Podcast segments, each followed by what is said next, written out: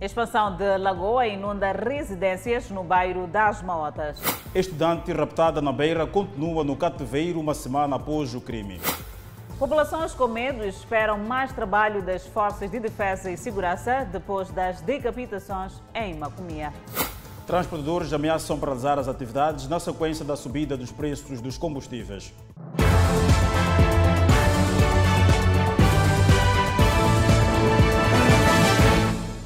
Boa noite, estamos em direto e em simultâneo com a Rádio Miramar e com as plataformas digitais. Alagoa, numa zona baixa do bairro das Motas, na cidade de Maputo, alagou-se e inundou mais residências.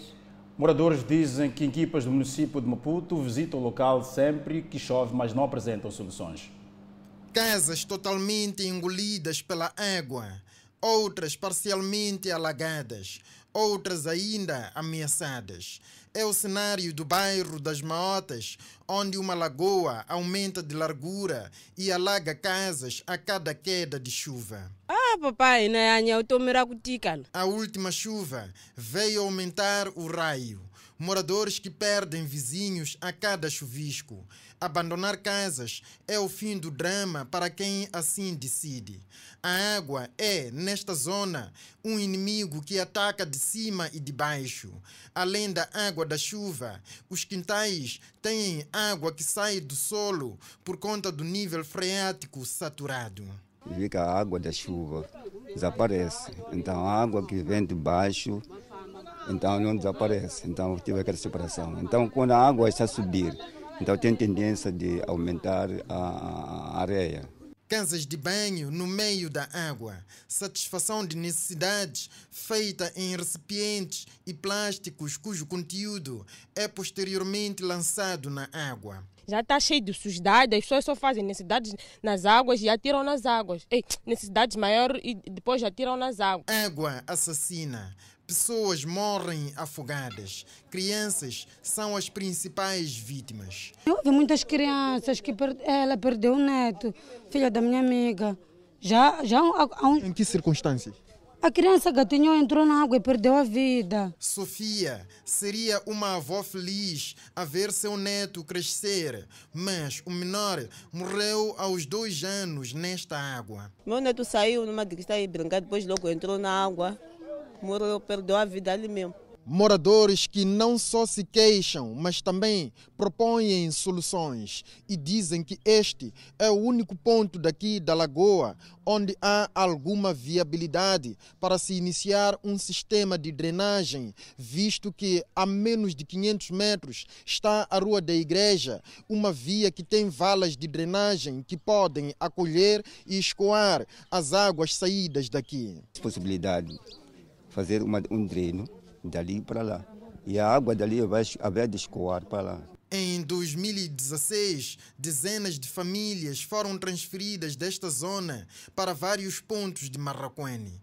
A lagoa tornou-se mais larga e mais famílias clamam pelo mesmo socorro. E continuamos a falar da consequência das chuvas, desta feita na província de Gaza, onde centenas de casas estão inundadas na cidade de Xeixai e estão na iminência de desabar devido à erosão acentuada. A situação deve-se às chuvas torrenciais ocorridas no domingo naquela cidade. Os habitantes da capital da província de Gaza estão mais uma vez a enfrentar o drama das chuvas. As últimas chuvas que se fizeram sentir na zona sul do país deixaram rastros em algumas províncias. Na cidade de Xeixai, na província de Gaza, perto de 160 famílias passaram noite adentro a retirar a água da chuva no interior das suas residências. As nossas querem ainda para dentro do quintal, você está, está a entrar em covas. Ah, não, não é fácil.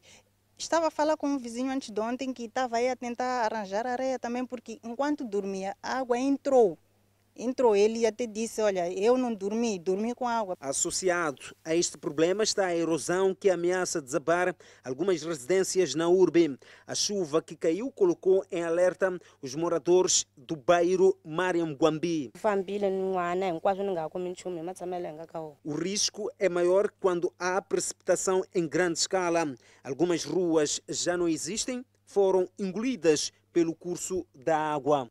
Era uma via aberta que dava acesso a várias residências que se encontram neste momento deste lado de cima. A via, nessas alturas, já encontra-se condicionada, porque a qualquer momento a terra pode vir a desabar. Os residentes deste ponto onde nos encontramos estão com medo, porque a qualquer momento as suas residências podem vir a desabar devido à erosão. Era uma via aberta uh, que passavam carros, caminhões, mas depois da, de uma chuva intensa, a via ficou assim, sem com nenhuma condição para a gente poder passar. Há casas que as paredes já começam a ceder. O presidente do município reconhece o facto e explica que algumas famílias já haviam sido reassentadas. Decidimos a todas as famílias que nós identificamos como vivendo em zonas propensas a inundações, voltamos a atribuir uh, espaços a título gratuito e demos algum apoio material de construção. Emílio Xavier reconhece igualmente que com a chuva que vem caindo estão em um cenário desolador. Fomos fazendo o levantamento eh, das partes críticas, das ruas intransitáveis e começamos com o processo de reposição de solos para a reabertura das ruas. Como medida para colmatar a situação, a senhora Neide explica que trabalham para colocar solos nos pontos críticos. Nos outros tempos ou meses, nós tentávamos fazer um trabalho junto com as estruturas do bairro. Recentemente, fez um trabalho na, na via alternativa a seguir. Só que três dias depois, caiu uma chuva que praticamente o que se fez só piorou. O município de Xeixai diz estar a trabalhar para novamente reassentar as famílias. Uma semana após o rapto da jovem universitária, estudantes e docentes harmonizam formas de segurança utilizando sinais para denunciar algum perigo. Raptada há cerca de uma semana, a estudante universitária de 20 anos, filha do empresário residente na Beira, ainda continua no cativeiro.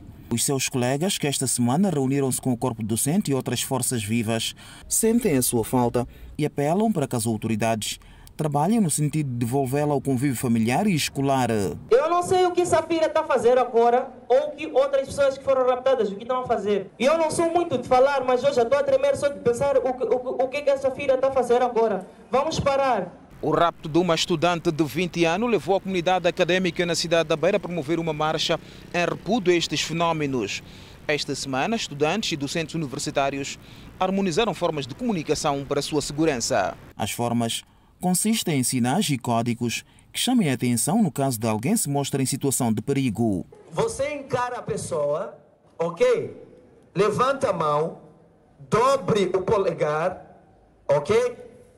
Isso quer dizer, estou, primeiro, estou aqui, estou encurralado, ou seja, eu estou preso, me ajude. Olha para mim, eu estou preso, me ajude. Você está a chamar a pessoa. No encontro, os estudantes foram chamados a observar com atenção o que estiver ao seu redor. Às vezes tem movimentos, aqui mesmo do lado de fora, de carros mal estacionados. Aprenda a olhar à sua volta. Faça a leitura do ambiente. Porque sempre tem alguém querendo fazer alguma coisa de errado contra nós. No fim, os estudantes apelaram para que a informação seja de domínio público nem todo mundo ah, lá fora conhece esses símbolos, né?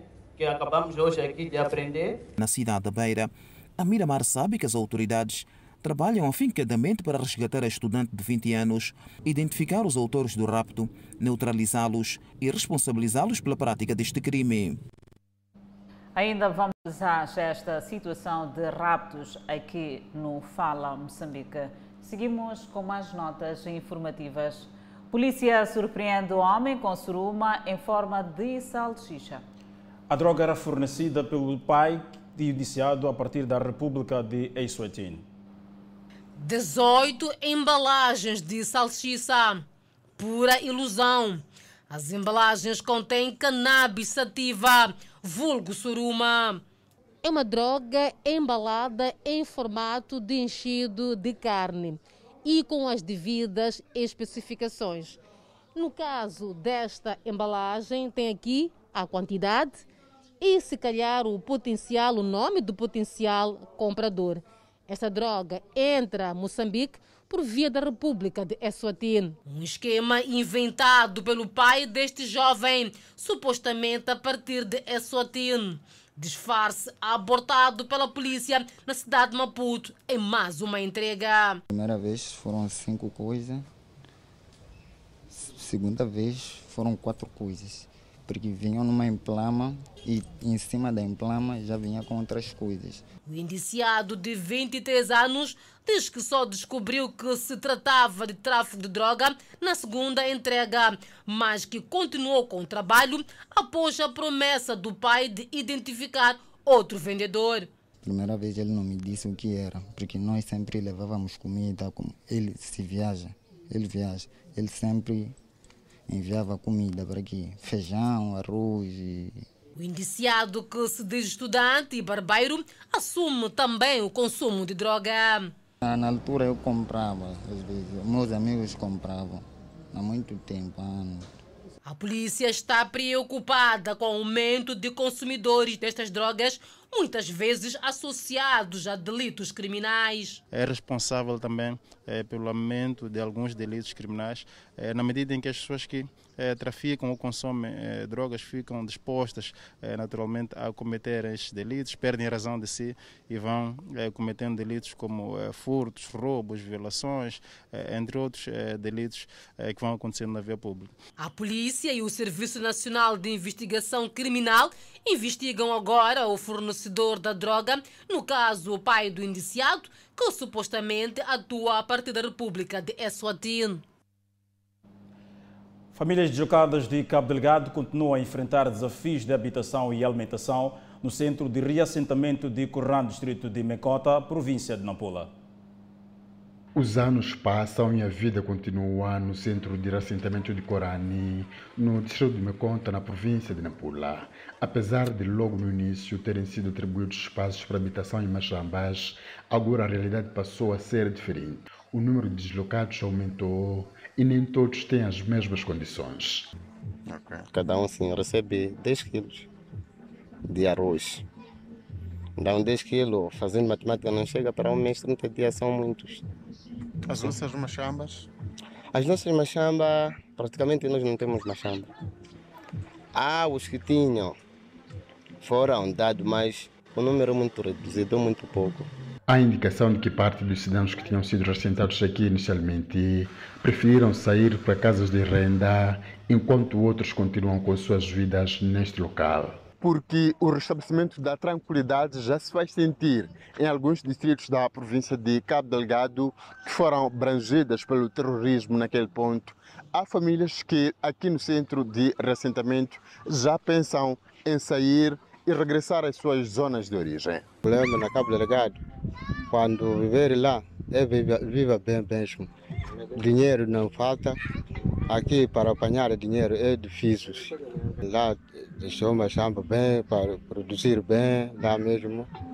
Aqui, quando apanhar uma chamba, levar medicamento para produzir lá mesmo, ligar medicamento lá, esse não faz assim.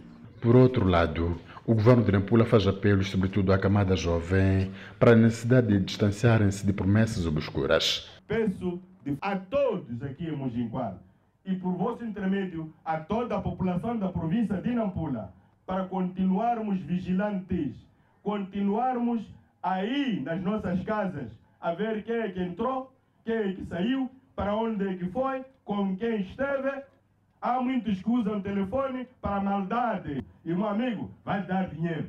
Essa viagem é viagem de morte. Essa viagem é para você ser assassino. É para você ser criminoso.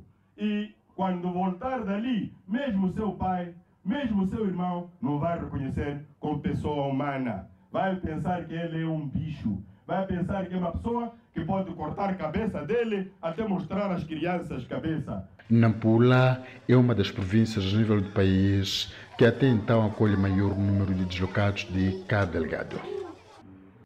O presidente da Associação dos Transportes da Beira disse que a demora no reajustamento das tarifas face à subida dos combustíveis poderá forçar a paralisação dos transportes.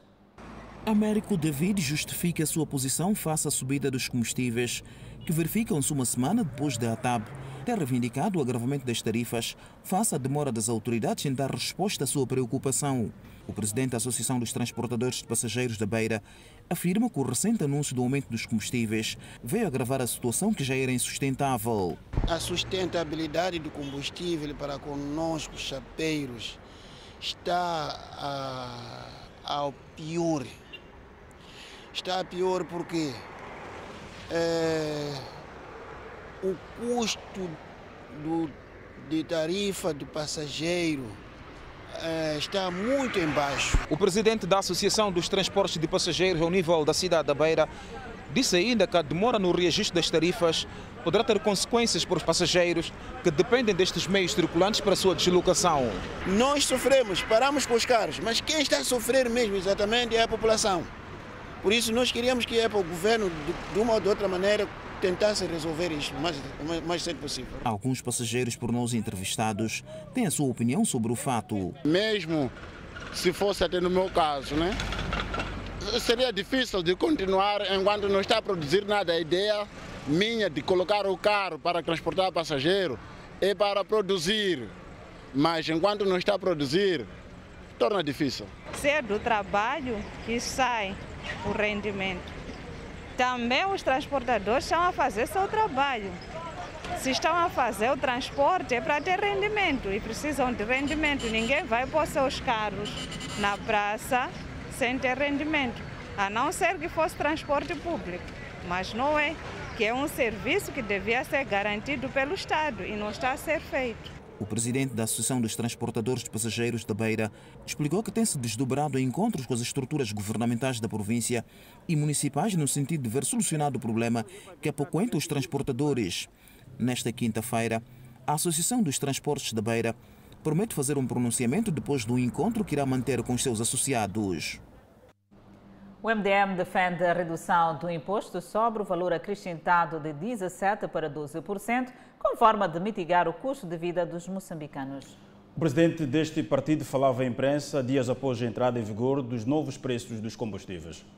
O MDM não concorda com a recente subida do preço dos combustíveis. O presidente do partido, Lutero Simango, avança alternativas que passam pela redução urgente do imposto sobre o valor acrescentado IVA. O caminho possível para o momento que nós temos em Moçambique é só baixar o IVA para a compra de combustíveis de 17% para 12%. E também reduzir aqueles encargos supérfluos que existem, quer na distribuição dos combustíveis, e também reduzir as comissões dos distribuidores. Porque o dilema que nós temos em Moçambique hoje, tudo é feito na base das comissões. O MDM também mostrou-se preocupado, não com o eventual terceiro mandato de Felipe Nunes, a presidente do partido, mas com o alegado terceiro mandato para a presidência da República. Semango diz não haver possibilidade para o efeito. O presidente da República só pode ser reeleito uma vez. Havendo uma tendência de querer alterar os números de mandatos, nós temos que seguir com atenção o artigo que define sobre os limites materiais. Qualquer tentativa de alterar a ordem constitucional a ordem republicana significa que os moçambicanos devem ser chamados para um referendo popular para dizer se estão de acordo ou não com o terceiro mandato. Mas, infelizmente ou felizmente, em Moçambique ainda não temos uma lei orgânica sobre referendo. Não existe. O movimento democrático também mostrou-se preocupado com o recente ataque terrorista em Cabo Delgado, que matou inocentes. Para este, mais do que intervenção militar, é preciso outras formas de intervenções. O que está acontecendo em Cabo Delgado é que há muita exclusão social. enquanto persistir a exclusão social das populações de Cabo Delgado, será muito difícil terminar com esse conflito. MDM, que também se junta às celebrações do Dia de África, considera que a melhor forma de celebrar é lutar pela independência econômica e inclusão política e social. O continente africano continua com níveis alarmantes de desnutrição, principalmente em crianças. E são construções tidas no encerramento da Semana Africana, cujas atividades foram organizadas pelo Ministério da Agricultura e Desenvolvimento Rural. Amália tem dois filhos. Diz que seu salário não lhe permite servir todas as refeições necessárias por dia, variando de uma a duas por conta da carestia de vida. A vida cada vez mais está difícil, já não consigo. Antes, socorria-se do pão.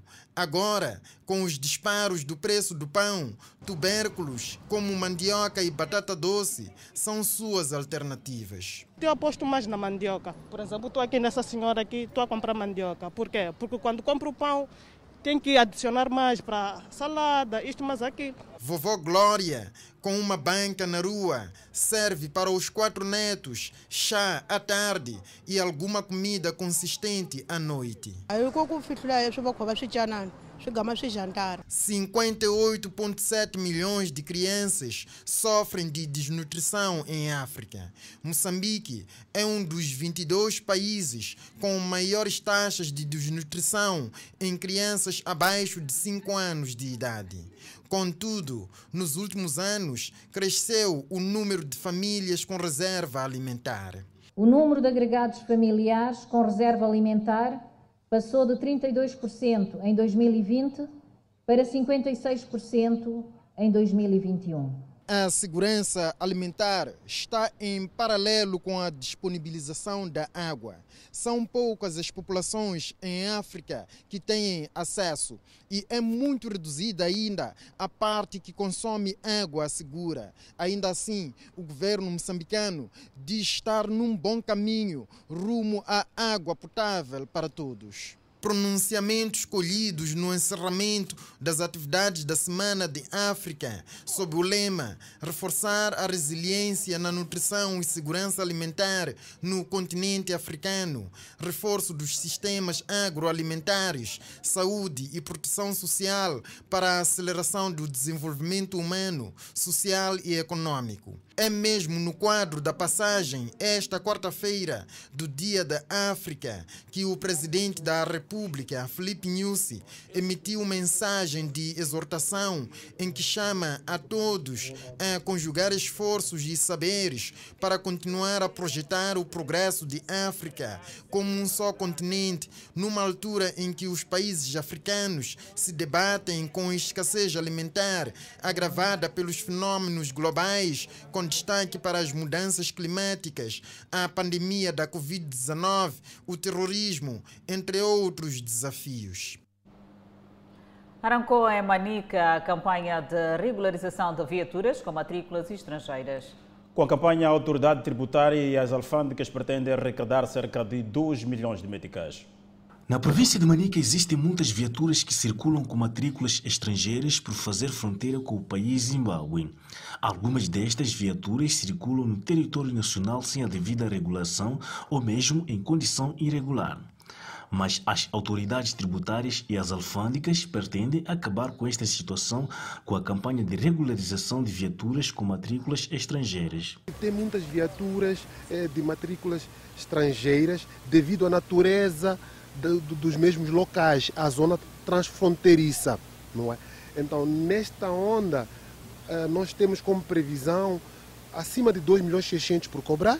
A campanha Regularize o seu veículo tem por objetivo garantir que o cidadão circule legalmente com a sua viatura no país. E os despachantes aduaneiros dizem que estarão engajados no processo para controlar as viaturas com importação temporária no país. É só contactar o despachante aduaneiro.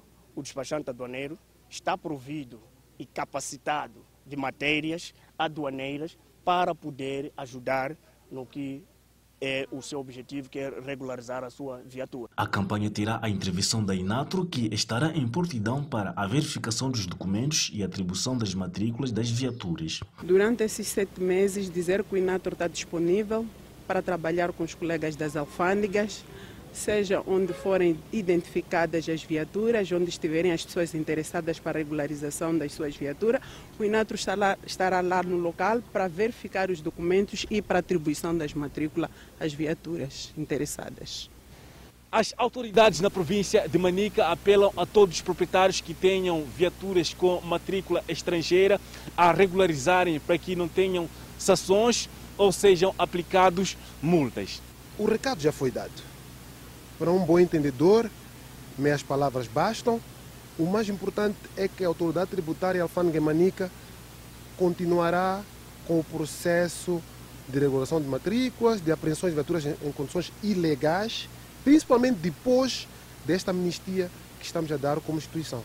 A campanha de regularização de veículos iniciou no dia 23 do corrente mês e terá o fim no dia 16 de dezembro do ano de 2022.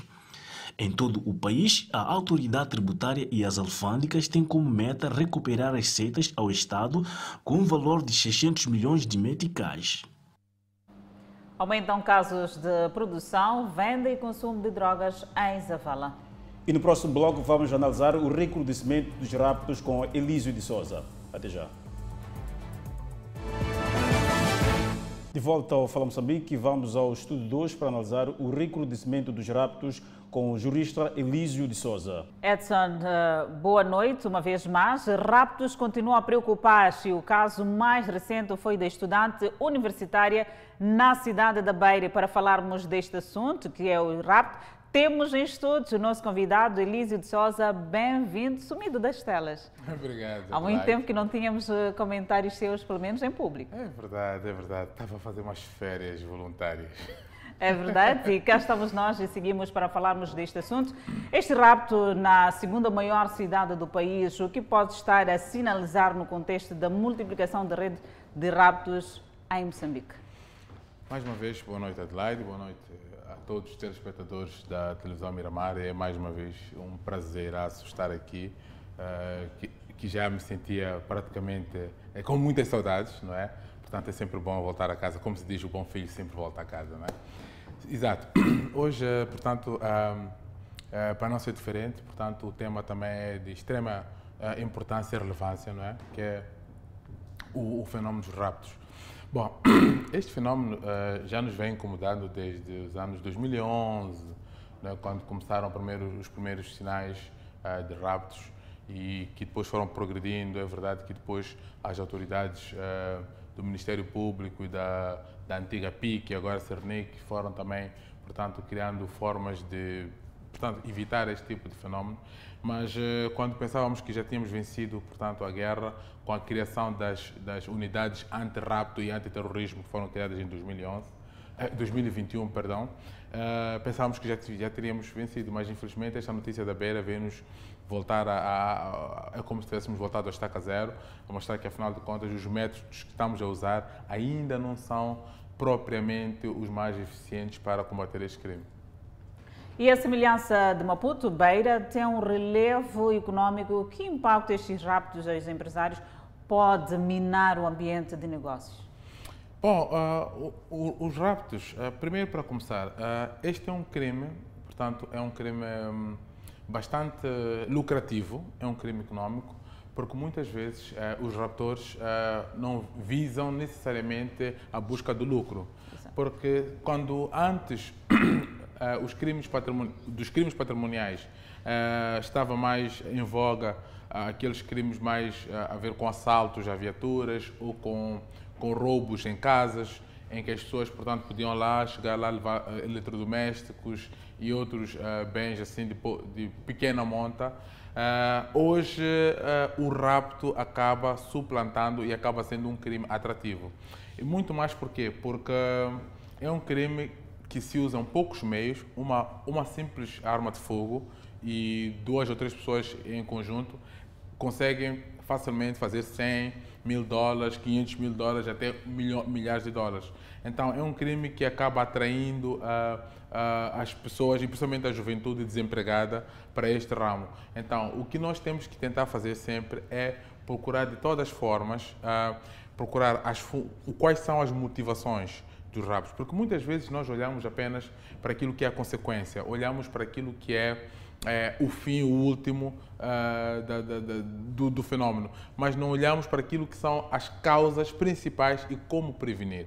Eu, por acaso, trouxe aqui para a televisão algumas propostas, não sei se eventualmente já terão sido avançadas, mas pronto, nunca é demais, que são algumas propostas das quais nós podemos uh, evitar que este crime se volte, volte à tona. É verdade que nós temos as unidades anti-rapto, portanto, as entidades que combatem este crime, não é? que já estão lá formadas, temos o Ministério Público, temos a Cernic e temos até os tribunais. Infelizmente, até por acaso, eh, ainda assisti a uma reportagem há pouco tempo que dava conta que o próprio presidente da Associação dos Magistrados Judiciais mostrava-se muito preocupado com este crime, que até dizia que parece que há aqui uma tentativa de o crime organizado, eh, portanto, a apossar-se do próprio Estado, não é? Porque também eh, segundo não só esta, esta entidade, como também a, a Procuradora-Geral da República, em algum momento acabou insinuando que podem haver até magistrados uh, que estejam envolvidos em crimes desta natureza. Estar envolvidos não quer dizer necessariamente que ele esteja lá a fazer, a cometer materialmente o crime, mas estar envolvido é exatamente criar a facilitação ou a proteção a este tipo de, de, de crimes. E este crime é um crime extremamente lucrativo que acaba, de facto, criando uma atração uh, muito grande para aquelas pessoas que querem dinheiro fácil. E, e facto... mesmo falando desta facilitação, o modus operandi de alguns raptores faz perceber que estes têm acesso de informação bem privilegiada das suas vítimas, ou sabem da saúde financeira destas pessoas. Onde acha que está a vir a fuga de informação? Adelaide, nós temos que ter em conta o seguinte. Uh, num, todo e qualquer crime, mas digo todo e qualquer crime de rapto é ensaiado dias, semanas e até meses eh, com de antecedência. Os raptores são pessoas que preparam a, a, a, par e passo todos os passos, inclusive até no dia antes da, da execução, eles fazem até medições, fazem até planos. É como se fosse uma, uma empresa não é? de produção de crimes. Então, uh, há várias fontes que esses podem ter, por exemplo, num dos últimos raptos que até foi, teve, há imagens, portanto, de câmara, portanto, de segurança que, que, que encontraram, mostram que os tais raptores, até essa reportagem foi passada mesmo aqui por, por, vocês, que mostraram, mostrava claramente que os raptores, no dia anterior, haviam feito mais ou menos uma espécie de entrevista a algumas pessoas que circulavam naquele local, inclusive algumas prostitutas, que davam, que acabaram dando algumas pistas de como é que a loja abria, como é que a loja fechava, quem entrava, quem não entrava. Então, isto para dizer que, de facto, há aqui um crime organizado e altamente sofisticado, que isto não exige, portanto, um tratamento como de uma polícia, portanto, normal. É por isso que se criou a unidade antirrápido. Isso porque na tentativa de se criar uma polícia especializada para combater este tipo de crime. Mas o problema é que nós temos que ter em conta que os crimes não são sempre combatidos com polícia e nem com investigação. Os crimes já têm que ser vistos na perspectiva preventiva. Por exemplo, nós temos a contabilidade das, do, do, dos imigrantes ilegais que andam por aqui e muitas vezes sabemos que, não quero estar aqui a ser xenófobo, né? longe de mim ser xenófobo, mas uma coisa é certa é que, a, a portanto, a, o recato que um imigrante pode ter em relação ao cometimento de um crime é diferente de um nacional. Por exemplo, é difícil que um indivíduo cometa, vamos supor, um ladrão, cometa roubos ou furtos na, própria, na sua zona. Normalmente, o, este tipo de grupos acaba sendo indo para um local muito longe de que são conhecidos para cometer esse crime. E o crime de rapto não é exceção. Portanto, o controle da imigração é uma das formas muito eficientes de controlar, portanto, aquilo que é uh, a tentativa ou, portanto, a tentação de optar por este crime. Outra das formas é exatamente aquilo que é a identificação das pessoas. Nós temos que ter uma população identificada, então, temos que ter todos os números de contribuinte. Isto falo que são propostas avançadas mesmo a nível das Nações Unidas, a nível internacional, porque são crimes que, por exemplo, a Nigéria a Nigéria uh, já teve um, um, um, índice muito alto de, de, de, de, criminalidade de raptos e agora baixou por quê? Porque eles adotaram esses cinco métodos, que é, portanto, a proteção das, das fronteiras, principalmente a fronteira norte, por causa daqueles, aqueles, um, temos agora o fenômeno do terrorismo, eventualmente, não é? Que temos jovens que infelizmente são aliciados para passar para o lado dos terroristas e quando têm acesso às armas, podem com as armas, portanto, eventualmente cometer alguns crimes civis com estas mesmas armas. Então, isto para dizer que de facto há muitas outras formas, por exemplo, uma das outras formas de controle é eventualmente um, portanto, digamos que é uma estratégia de autocontrole. O que é, que é autocontrole? É nós próprios uh, criarmos uh, uma forma de estar, porque nós sabemos, por exemplo, quem, é, quem são as pessoas que são mais vulneráveis a este tipo de crime. São empresários e os seus familiares, não é? Ou eles próprios, por quê? Porque são pessoas que por natureza, têm a capacidade de fazer muito dinheiro. Então, como os raptores querem também ter muito dinheiro, então vão atacam este, tipo, este, este extrato da sociedade.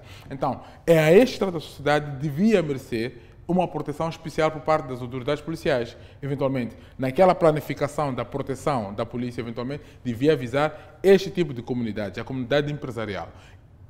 As pessoas às vezes dizem, não, olham para a parte religiosa, momentânea, não, não, é, não tem a ver com religião, tem mais a ver com aquilo que é uma comunidade que tenha capacidade de fazer dinheiro. Então, e há outras formas que eventualmente uh, os raptores uh, eventualmente até podem estar a ouvir este programa, portanto, a assistir este programa, e é até é um bocado complicado dizer isso, mas, por exemplo, outra das formas é exatamente quando se fala de resgate, fazer aquilo que é uh, encriptar a própria nota que serve de resgate para quê? Para que se possa. Quando for a usar. Exatamente. Uma outra questão que. Uma outra forma que até ajuda, ajuda bastante, que infelizmente até notei neste caso da Beira, que pronto, foi uma questão que as pessoas não estão preparadas, não é? Mas, por exemplo, notou-se que a, a, moça que foi, que foi, portanto, raptada, acabou lançando o telemóvel, portanto, uh, para a amiga, não sei com que intenção, talvez para não ser rastreada, mas devia ser o contrário.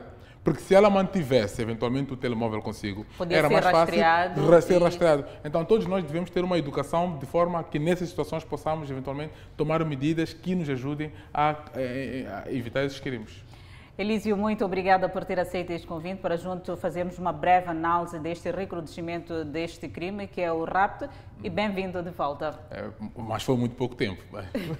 Edson, é contigo. Continuação de um bom trabalho. Seguimos com mais notícias. Duas pessoas perderam a vida e outras três contraíram ferimentos graves em consequência de um acidente de aviação ocorrido no distrito de Monapo, na província de Nampula.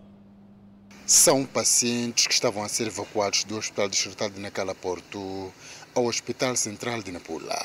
As vítimas seguiam a Nampula nesta ambulância. Das vítimas do acidente estão três sobreviventes que estão neste momento a receber cuidados médicos aqui na maior unidade sanitária da região norte do país. Que estão cá, que estão cá no serviço da neurocirurgia em internamento por traumatismo craniano encefálico grave e uma contusão lombar grave. E qual é o estado atual desses pacientes? Ah, de ontem até hoje eles encontram-se estacionários porque traumatismo craniano envolve alguma duração prolongada do tratamento. Né? Então eles precisam de ser internados. Ocorrido na zona da Matanusca, no distrito de Munapo, o sinistro causou, além de vítimas humanas, danos materiais avultados. O pai de uma das sobreviventes tomou conhecimento esta quarta-feira. Quando foi no hospital, apanhou uma criança. Agora a criança tinha um problema daqui, parece que sim. Agora estava na baixa transferiu para onde? No hospital distrital de Nacala Porto. Agora, ontem, lá para as 10, fez transferência pelo caminho na Mialo, na Cololo. Fez acidente. A criança, acho que hoje está a fazer quatro dias, porque apanhou no domingo. Domingo até hoje não é quarta. As três vítimas, que agora encontram-se a receber cuidados médicos nesta unidade sanitária, vêm fazer parte de vários outros casos de acidentes registrados nas últimas duas semanas. De 1 a 24 de maio, até ontem, nós tivemos 311 entrados, sendo 89 internados, que alguns deles já tiveram altas e outros encontram-se em tratamento. Além de acidente de viação, o Hospital Central de Nampula diz ter registrado durante as últimas duas semanas casos ligados a agressões físicas. Autoridades na província de Inhambane estão preocupadas com o aumento de casos relacionados à produção, venda e consumo de drogas. Zavala é o distrito da província de Inhambane que nos últimos anos tem vindo a registrar mais casos de produção, venda e consumo de drogas, com destaque para cannabis sativa, vulgo suruma. As autoridades do distrito estão cientes do problema e apontam a região de Cande como a que mais produz este tipo de estupefaciente. Preocupa-nos bastante eh, alguns locais como o Povoado de Canda, onde a maior parte de alguns casos criminais têm se registrado e é lá onde a nossa incidência tem se verificado com maior frequência. O Gabinete Provincial de Prevenção e Combate a Drogas diz estar mais preocupado com a juventude, que tem vindo a se desviar devido ao consumo de drogas. É um futuro de jovens, de acadêmicos, que fica comprometido e nós não podemos tolerar que este tipo de iniciativas continue. O Gabinete de Combate à Droga a nível da província de Inhambane chama a atenção aos jovens para que evitem consumir isto porque pode ou está a destruir a vida uh, de muitas pessoas, particularmente os jovens. Esta droga que é o cober, sendo uma droga lícita, eles vão começando, vão começando por drogas menores. Mas à medida que o consumidor vai se drogando, vai sentir-se que este tipo de droga já, por exemplo, não lhe satisfaz.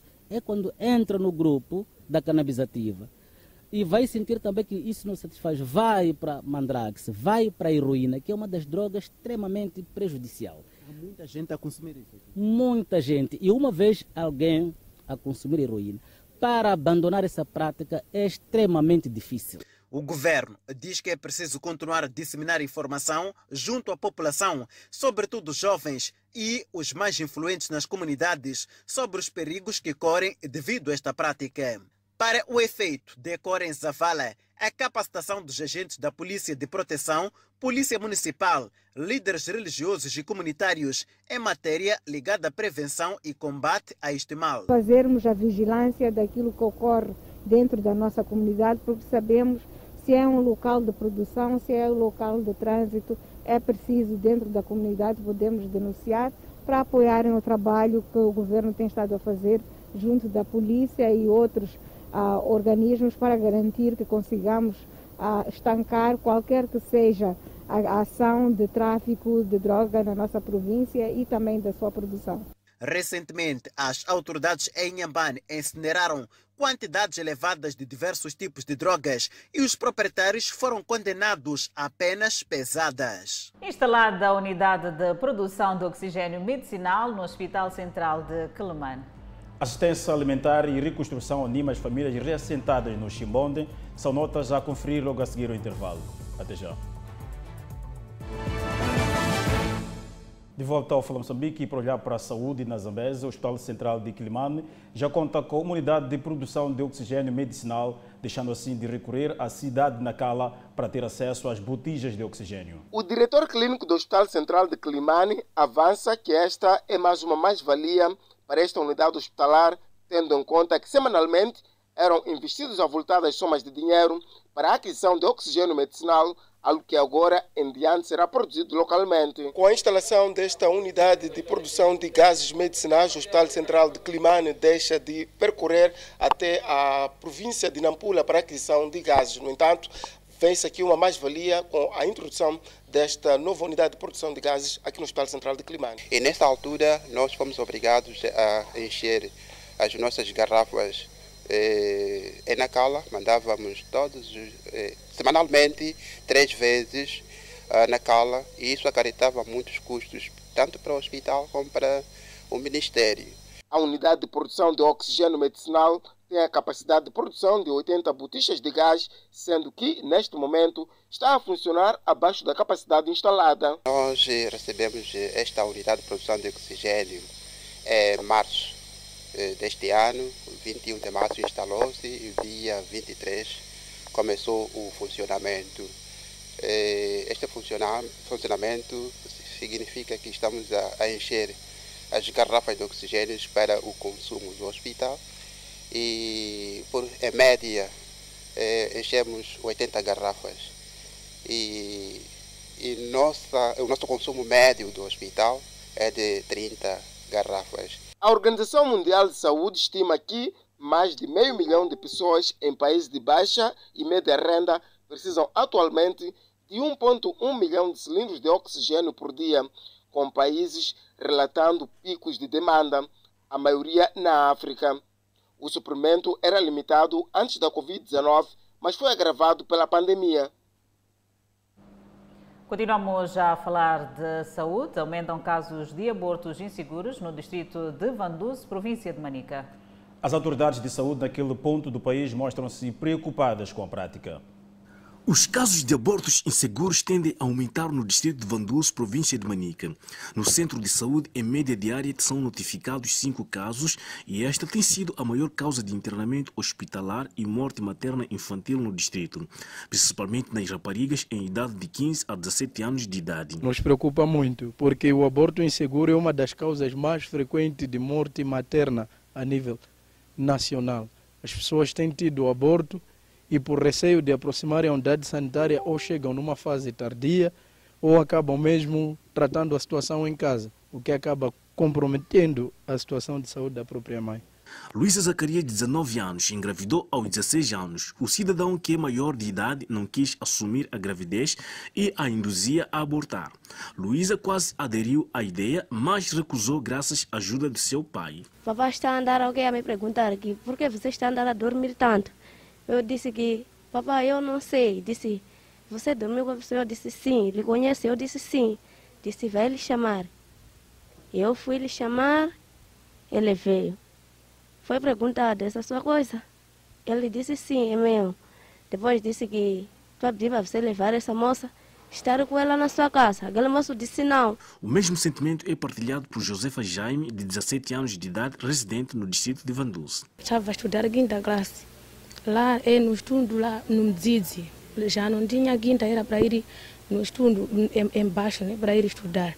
Logo ele disse para ir lá, já é muito longe, eu já não tenho condições para te ajudar a ir estudar. As autoridades sanitárias deram a conhecer que o aborto é legal e toda mulher pode tomar decisão com relação à sua saúde sem influência de ninguém. O aborto é grátis, não se paga, é a custo zero. Gostaria de encorajar a cada uma delas que aproximasse a unidade sanitária. Para acabar com casos de aborto inseguro, as autoridades estão a capacitar agentes polivalentes que irão disseminar informações sobre saúde sexual reprodutiva, planeamento familiar e aborto seguro. A Jussual, em parceria com a Diaconia, promoveu esta capacitação para as mesmas, para que elas possam ser agentes de mudança nas suas comunidades e também sensibilizarem as outras raparigas em riscos de uniões prematuras e serão capacitadas em matéria de aborto seguro, saúde sexual e reprodutiva e importância da educação da rapariga. No país, segundo dados do setor da saúde, grande parte dos abortos induzidos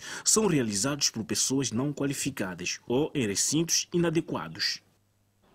Três meses depois, as famílias reassentadas na região de Chimbonde, cidade de Tete, animadas com a assistência alimentar e reconstrução assim que é, na nova zona residencial. Apesar de terem sido severamente afetadas pela passagem da tempestade tropical Ana, as famílias reassentadas na unidade de Chimbonde, no bairro Matundo, afirmam estarem a esquecer tudo face não apenas à assistência alimentar garantida pelo governo, como também o funcionamento normal dos serviços básicos na região. A vida está indo normalmente. Já estamos a começar a esquecer os sofrimentos. Quando ter condições e quando começar a trabalhar é de construir a minha casa. Ah, aqui a vida está indo normal, uhum. a comida estamos a receber. A água, a parte de água puseram anguijo, uma cena de quatro anguijos está aqui. Estamos a beber. A hospital, a escola, tudo está indo. Está tudo bem. Tudo bem. Numa clara reconstrução na região de Chimbonde, são visíveis novas construções, escola funcional, hospital operacional, até porque dentro de meses os reassentados contarão com um sistema de abastecimento de água e as fontenárias já estão a ser montadas. Mas agora, agora estão a fazer o quê? Funcionárias. Já estão a trazer as funcionárias Mas já temos bomba, já furaram bomba, três bombas. Nós estamos a beber aí também água. Apesar do desenvolvimento face à reconstrução das suas vidas na nova zona residencial, as preocupações são as que não faltam para estes reassentados. Parte de transporte nós estamos a sofrer maningue. Daqui até lá onde nós saímos, DP é para distância, é grande. Preciso ter também transporte, um, dois minibus, para nós conseguir subir, sair daqui até ir lá onde nós estávamos a viver. Por nosso maioria, nós estamos a fazer onde? Lá. Só que aqui só falta escola de secundária. Okay. Porque aqui para outras pessoas para indo na escola secundária hum. é para muito longe. Podíamos nos trazer também uma escola de secundária era mais ou menos. A Miramar soube que nesta zona de reassentamento existem famílias que até então ainda não foram atribuídas seus talhões e que neste momento vivem em tendas comuns. Na Zambésia, pais encarregados de educação sensibilizados sobre a importância de registrar os filhos. E António Guterres destaca avanços e desafios do continente africano. São notas a conferir o detalhe logo ao seguir o intervalo. Até já. De volta ao Fala Moçambique, utentes das unidades sanitárias em 10 distritos da província da Zambésia, sensibilizados sobre a necessidade de registro de nascimento dos seus bebés logo após o nascimento. Jamila Carlos e Lourdes Manuel, mães que dizem que apesar de não ter registrado os seus filhos, ficam agora mais comovidas com a peça de teatro e avançam ser de toda a necessidade que os filhos possam ser registrados logo após o nascimento para garantir o bem-estar das crianças. Me mandaram em casa. Sim, para voltar hoje. Francisca Ramadan, mãe de segunda viagem, diz que não registrou a sua filha pelo fato do pai da criança estar ausente e espera fazê-lo assim que o pai chegar à cidade de Quelimane. Porque eu sempre, quando falo com o pai, lhe ligo, diz para me espera.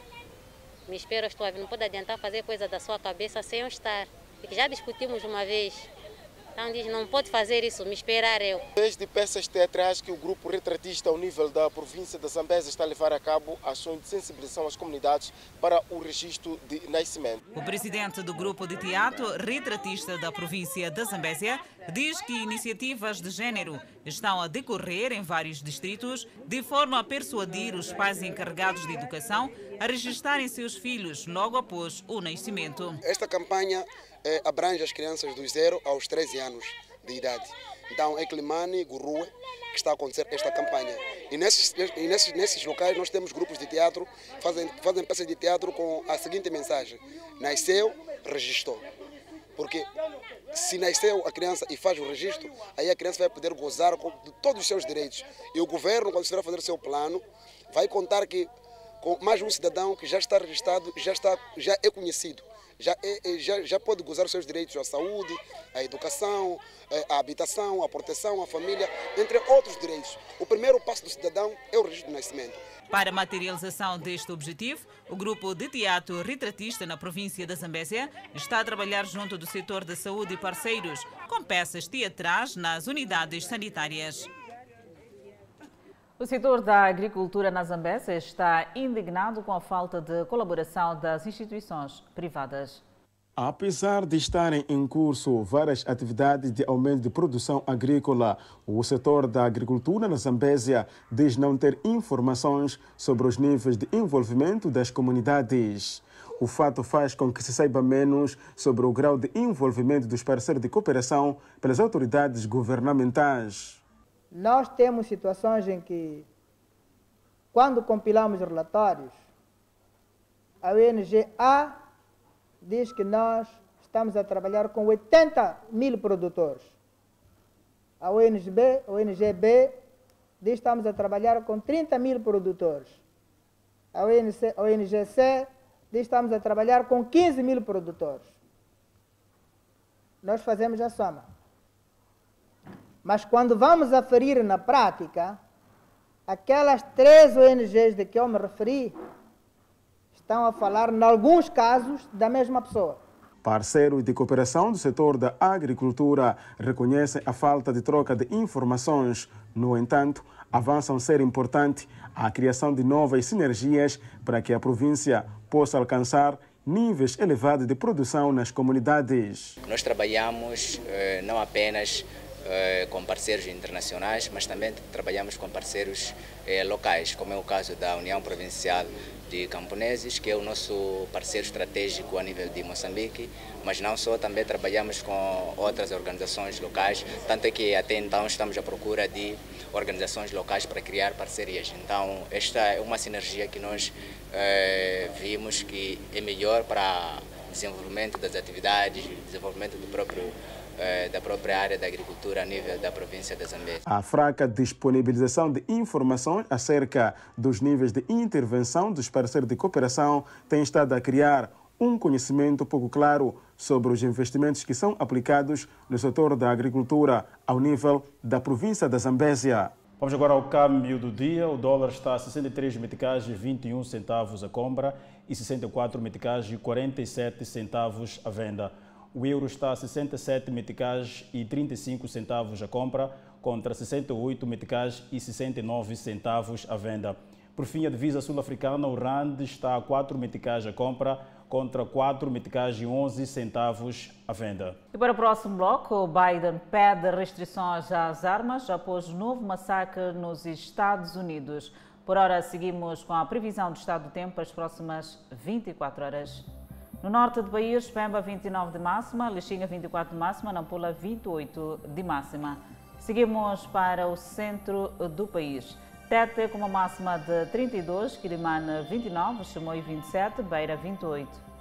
Na região sul, Vanculo máxima de 27, Inhambane 29 de máxima, a cidade de Xaxai tem uma máxima de 27 e por fim a cidade de Maputo com máxima de 28 e mínima de 3. De volta às notícias no Fala Moçambique, celebra-se hoje o Dia de África e o secretário-geral das Nações Unidas, António Guterres, destaca avanços e desafios do continente africano. A 25 de maio de 1963 era criada a Organização da Unidade Africana na Etiópia com o objetivo de defender e emancipar o continente africano. Neste dia que celebra-se mais o aniversário do Dia de África, o secretário-geral da ONU, António Guterres, assegura que a crescente e vibrante população jovem de África possui perspectivas brilhantes. Guterres destaca, por outro lado, na sua mensagem, as iniciativas como a área de livre comércio continental africano, a década da inclusão financeira e econômica das mulheres e a visão ousada da União Africana para o futuro. African Union's bold vision for the future, Agenda 2063. Guterres diz ainda na mensagem que a data serve igualmente para lembrar vários desafios que impedem que a África atinja todo o seu potencial. Preventing Africa from reaching its full potential. A situação entre a Rússia e a Ucrânia veio agravar os custos dos alimentos, de energia elétrica e de fertilizantes, com consequências arrasadoras na nutrição e nos sistemas alimentares. And put nutrition within reach of every person. António Guterres terminou garantindo que as Nações Unidas continuarão a caminhar ao lado dos africanos enquanto trabalham para cumprir a promessa de uma África próspera e pacífica para todos. Ainda a nível internacional, a Alemanha e a África do Sul anunciaram uma parceria energética para produzir combustível da aviação sustentável. Ramaphosa disse nesta terça-feira que o projeto contribuiria muito para combater os efeitos das mudanças climáticas. Charles reiterou a mensagem de Ramaphosa e disse que a única maneira de reduzir o uso de combustíveis fósseis é trabalhando em conjunto. O chanceler alemão chegou à África do Sul depois de visitar o Senegal e o Níger, onde expressou o interesse da Alemanha em oportunidades de exploração de gás no Senegal e assistência militar e financeira de longo prazo de seu país ao Níger. Biden pede novas restrições de armas após novo massacre nos Estados Unidos da América. É hora de transformar essa dor em ação, declarou Biden. Falando na Casa Branca, logo após retornar de uma viagem de cinco dias à Ásia, que foi marcada pela tragédia, Biden disse que ficou impressionado com o fato de que esses tipos de tiroteios em massa raramente acontecem em qualquer outro lugar do mundo. Com a primeira-dama Jill Biden ao seu lado na sala Roosevelt, Biden perguntou por que, que estamos dispostos a viver com essa carnificina. Pelo menos 18 estudantes foram mortos, segundo um senador estadual que disse ter sido informado pela polícia, além de um professor. Apenas dois dias antes de Biden partir em viagem, ele se encontrou com as famílias das vítimas depois que um atirador motivado pelo ódio matou 10 negros em um supermercado em Buffalo, Nova York. As tragédias consecutivas serviram como lembretes preocupantes da frequência e brutalidade de uma epidemia americana de violência armada em massa. Os líderes mundiais expressaram solidariedade aos Estados Unidos após o tiroteio. Um atirador de 18 anos abriu fogo numa escola primária em Texas, localizada numa cidade fortemente latina, matando pelo menos 19 crianças e dois adultos enquanto seguiam a sala de aulas, disseram as autoridades foi o tiroteio mais mortal em uma escola dos Estados Unidos da América desde que um atirador matou 20 crianças e 6 adultos em dezembro de 2022. No Twitter, o secretário-geral das Nações Unidas, António Guterres, disse estar profundamente entristecido com a notícia e disse que seu coração está com as famílias e entes queridos das vítimas. A secretária dos Negócios Estrangeiros do Reino Unido disse estar horrorizada e acrescentou que seus pensamentos estão com o povo de Texas. A primeira-ministra finlandesa ofereceu suas sinceras condolências às famílias das vítimas. Já o ministro dos Negócios Estrangeiros do Israel disse que estava devastado ao saber do terrível tiroteio no Texas. O governo do Reino Unido autoriza a venda do Chelsea. O atual proprietário Roman Abramovich está sujeito a sanções do governo britânico. Ele colocou o clube de Londres à venda no início de março, após a invasão da Ucrânia pela Rússia, que Moscou chama de Operação Militar Especial. Estamos satisfeitos que os lucros da venda não beneficiarão Roman Abramovich ou outros indivíduos sancionados, disse a ministra no Twitter. Na terça-feira, o consórcio que concordou com os termos para adquirir o Chelsea por 4,25 bilhões de libras no início deste mês passou no teste de proprietários e diretores da Premier League.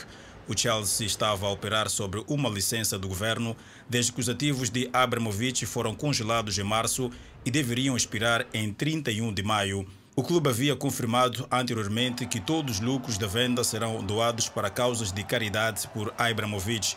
A conclusão da venda permitirá ao Chelsea renovar a atividade de transferências, bem como permitir que os jogadores assinem novos contratos, o que foi proibido como parte das sanções impostas. Apenas os titulares de ingressos para a temporada poderiam assistir os jogos em casa antes, enquanto o governo também anunciou a proibição de venda de mercadorias. É com o futebol europeu colocamos ponto final ao Fala Moçambique.